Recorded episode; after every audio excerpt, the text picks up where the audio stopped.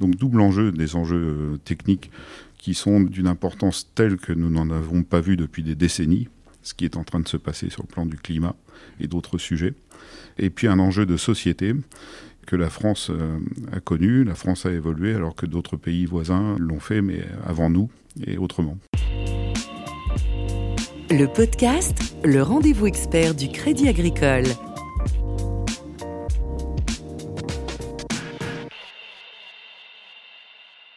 Bonjour à tous et bienvenue dans le podcast.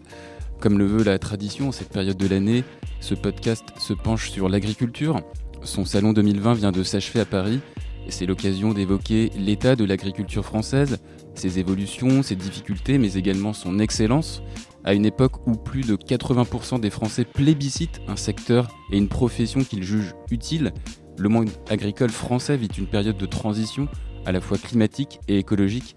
Avec nous pour en parler, Dominique Lefebvre, bonjour. Bonjour. Vous êtes le président de Crédit Agricole SA et de la Fédération nationale du Crédit Agricole. Entre les premières répercussions du réchauffement climatique sur les exploitations, des contestations vis-à-vis des pratiques du monde agricole, des seuils de rentabilité fragiles pour certaines professions. L'année 2019 a été une année mouvementée pour la profession. Quelle est votre analyse de ce moment que vit le monde agricole français et ses agriculteurs? Alors c'est effectivement un moment assez particulier pour plusieurs raisons. La, première, c'est que évidemment euh, le secteur connaît des perturbations et malheureusement c'est habituel. Il y a toujours quelques filières qui sont perturbées par des éléments de marché ou climatiques. Je rappelle que nous avons eu euh, une longue sécheresse et une canicule en 2019 qui a marqué hein, l'activité agricole.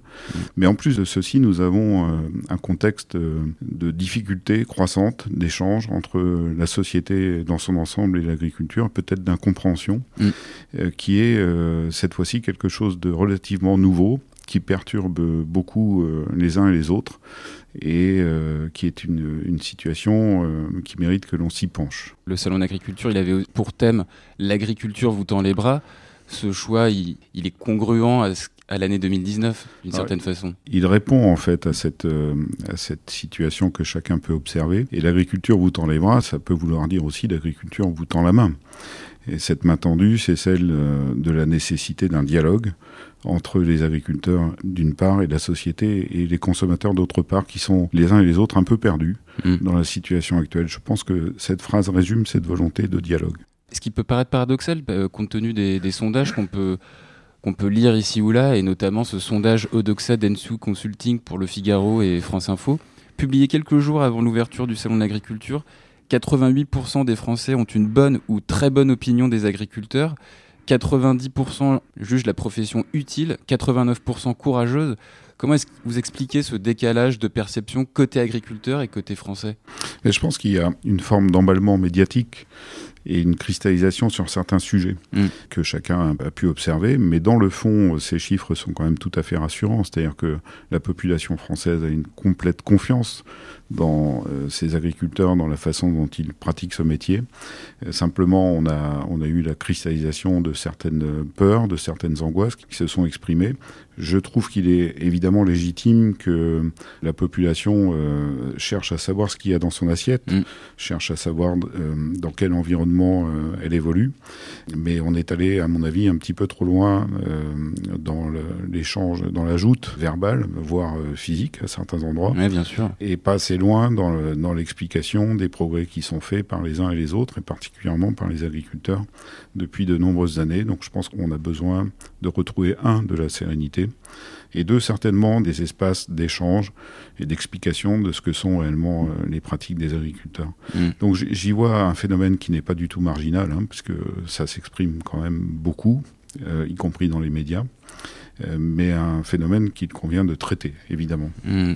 Je parlais en introduction de transition écologique, de transition climatique. Quels sont pour vous les, grands défis sociétaux du monde agricole? Alors ils sont de deux natures selon moi. C'est une opinion personnelle. Le premier est, évidemment un, enjeu qui est exceptionnel, c'est celui de l'enjeu euh, climatique. J'y ajoute peut-être euh, aussi des questions liées à la perte de biodiversité qui sont euh, finalement dommageables et préjudiciables pour tout le monde. Les agriculteurs sont évidemment en première ligne sur ces sujets parce qu'ils subissent les conséquences de, de ces difficultés. J'ajoute un deuxième point qui est celui de l'explication de ce que font les agriculteurs, de leur lien à la société Et je pense qu'en fait, en une vingtaine d'années, s'est opéré un changement relativement silencieux, mais tout à fait significatif, qui est celui du lien de la société française à son agriculture. Il y a une vingtaine ou une trentaine d'années, chacun avait un aïeul qui mm. avait exercé dans ce milieu ou connaissait quelqu'un qui exerçait dans ce milieu. Et la France a complètement changé et devenu n'est plus un pays euh, agricole de culture agricole autant qu'il y a 20 ans. Et en fait, les agriculteurs ont à refonder un autre rapport avec la société qui doit peut être euh, affectif, certes, mais qui ne sera plus basé sur la nostalgie de la relation que chacun d'entre nous avait avec le monde agricole il y a 20 ans. Et en fait, ça se matérialise maintenant très clairement, cette question. Donc double enjeu des enjeux euh, techniques qui sont d'une importance telle que nous n'en avons pas vu depuis des décennies, ce qui est en train de se passer sur le plan du climat et d'autres sujets. Et puis un enjeu de société que la France euh, a connu, la France a évolué alors que d'autres pays voisins l'ont fait, mais avant nous et autrement. Donc nous sommes un peu à la croisée de tous ces chemins. D'un point de vue climatique, on, peut aussi souligner le fait qu'il euh, y a plusieurs exploitations. De, par exemple, on sait que certaines régions viticoles ont migré plutôt vers le nord. Euh, par exemple, des, céréales de maïs ont effectué une forme de, déplacement en fait géographique. Moi, je vis dans le sud de la région parisienne. J'ai l'impression que je suis confronté exactement au climat que connaissait le Gers il y a une trentaine d'années lorsque j'étais très le jeune. Le Gers qui est près d'Agen. Je... Oui, oui, très jeune agriculteur. Et c'est une réalité. C'est-à-dire qu'il hum, y, a, y a 30 ans, il n'y avait pas de coup de chaleur en juin, il n'y avait pas de coup de chaleur en septembre. Il ne faisait pas ces températures au, mois d'octobre. Donc c'est tout à fait palpable à l'échelle d'une vie professionnelle, ce qui est quand même pas si long que ça. Et donc on a forcément un déplacement et des cultures, mais aussi euh, de l'ensemble de l'écosystème autour de nous. Ce qui est frappant, c'est la rapidité à laquelle ces changements ont eu lieu. Les banques et les assurances, elles ont évidemment un rôle primordial d'accompagnement. Euh, comment peuvent-elles aider les agriculteurs tout court dans un premier temps et puis à réaliser à la fois cette transition climatique et écologique que le monde politique et les consommateurs réclament? Alors les banques et les assurances sont là pour aider à ce que les projets se matérialisent. Et donc le fait de faire un crédit, c'est rendre possible un projet en avance avant d'avoir les fonds pour euh, le réaliser complètement. Donc mm. c'est un, levier qui paraît complètement banal et anodin parce que le crédit est banalisé, mais en fait ça ne l'est pas du tout. C'est rendre possible des projets comme on rend possible l'achat d'une maison ou un projet de vie pour un couple. Euh, donc les projets professionnels font partie de ça et les assurances euh, permettent évidemment de réduire les aléas autour de la réalisation de ce projet et ces deux points sont tout à fait essentiels. Donc c'est le premier rôle et le rôle essentiel des banques et des assurances c'est de permettre et de réduire les aléas, permettre les projets, réduire les aléas. Les transitions que vous évoquez sont euh, pour une part des transitions qui se présentent aux agriculteurs comme des défis, mais sur lesquels nous n'avons pas tous la même perception. Moi, ce que je voudrais souligner, c'est que il ne faut pas croire qu'il y avait euh, un avant dans l'agriculture qui était complètement stable, et puis que d'un seul coup, euh, on doit tourner le dos à tout ça et puis faire autre chose. En réalité, l'agriculture est habituée des révolutions silencieuses depuis très longtemps, et il y a plein de chiffres qui le montrent. C'est une profession qui a toujours été tournée vers l'innovation, qui a toujours évolué. Mm. Les défis que la société lui pose sont des défis à relever. Je pense, pour simplifier euh, finalement l'équation, qu'à un moment donné, les agriculteurs sont en face d'un marché qui doivent répondre aux attentes de ce marché. Et nous sommes là, nous les banquiers et les assureurs, pour les accompagner dans cette démarche, pour s'adapter à ce nouveau paradigme. J'ajoute que nous allons le faire résolument, parce que les agriculteurs en ont besoin.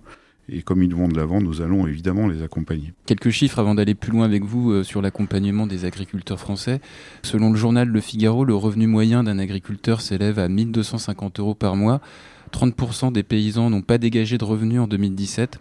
De nombreux produits agricoles comme le lait ou la viande sont encore achetés en dessous de leur coût de production. Comment mieux sécuriser les revenus agricoles selon vous? J'ai envie de faire une réponse très courte et très simple. Hein. La sécurisation de la situation de revenus des agriculteurs dépend des marges qui sont dégagées par l'exercice de la profession. Et donc on ne peut pas imaginer sécuriser des revenus si dans des périodes trop longues, les prix de vente sont inférieurs au coût de production. Une fois qu'on a dit ça, ça veut dire que nous devons nous organiser pour être compétitifs quelles que soient les filières, et l'être dans la durée. Mais il n'y a pas de revenus agricoles s'il n'y a pas de prospérité dans l'activité agricole et des marchés qui rémunèrent à un juste niveau les coûts de production des agriculteurs. Et puis on peut aussi peut-être citer euh, la diversification des revenus de certaines exploitations. On a par exemple des cultures céréalières qui fabriquent des pâtes ou des installations qui servent de point de relais pour les colis, des offres de gîtes ou des éleveurs qui pratiquent la méthanisation dans une logique de recyclage de l'énergie Alors tout ça, c'est déjà parti. Hein. depuis de nombreuses années, il y a des recherches de diversification et les agriculteurs sont des entrepreneurs en réalité. Hein. Et donc, tout ce que vous avez cité existe déjà. Il y a des, domaines d'activité qui se développent beaucoup, et notamment, je pense aux unités de méthanisation qui connaissent vraiment un, grand développement. Et donc, les agriculteurs n'ont évidemment pas attendu pour se lancer dans ces activités. Ça vient toujours en soutien des retenues professionnelles, bien sûr. On se quitte avec euh, des initiatives positives d'agriculteurs qui relèvent euh, certains défis auxquels sont confrontés la profession, puisque vous en connaissez beaucoup, j'imagine. Oui, je connais beaucoup d'agriculteurs, je connais beaucoup de défis. Le, le but n'est pas ici de les lister. Ce que je veux souligner, c'est que c'est une profession qui structurellement a toujours été de l'avant, a toujours été sensible aux démarches de progrès et donc je suis assez confiant. On peut constater autour de nous plein d'initiatives d'innovation et pas seulement d'innovation parce que l'innovation est à la mode de l'innovation euh, utile, soit dans les méthodes de production, soit dans les modes de production, dans la façon d'arriver à une meilleure efficacité, ou aussi des produits complètement nouveaux, des choses qui ne sont pas encore développées. Et c'est impressionnant parce que c'est un secteur qui n'est pas du tout à la traîne dans la mise en marché de, nouvelles idées. Et donc il y a beaucoup d'inventivité, beaucoup de génie, beaucoup d'intelligence dans, ces démarches et je pense que ceci doit nous rendre confiants pour, l'avenir. D'adaptabilité aussi. Hein. Oui, très clairement. Oui. oui, très clairement beaucoup de fierté hein, aussi pour cette agriculture française qui est indispensable à notre quotidien. Alors, je, pense que nourrir les autres, c'est quand même quelque chose qui n'est pas du tout anodin. C'est important parce que chacun veut savoir ce qu'il mange, mais c'est aussi un métier qui est noble. Et je pense que les agriculteurs en France le font très très bien. J'ose le dire vraiment sans aucune retenue. Euh, nous avons une, agriculture qui est très performante à beaucoup de niveaux, une alimentation en France qui est de bonne qualité, qui est saine.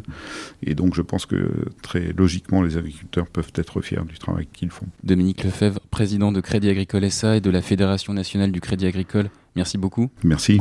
C'est la fin du podcast. Vous pouvez retrouver cette interview sur notre page LinkedIn et Twitter, groupe Crédit Agricole, et notre page SoundCloud. Vous pourrez poser vos questions à nos prochains invités via nos réseaux sociaux. À bientôt. Le podcast, le rendez-vous expert du Crédit Agricole.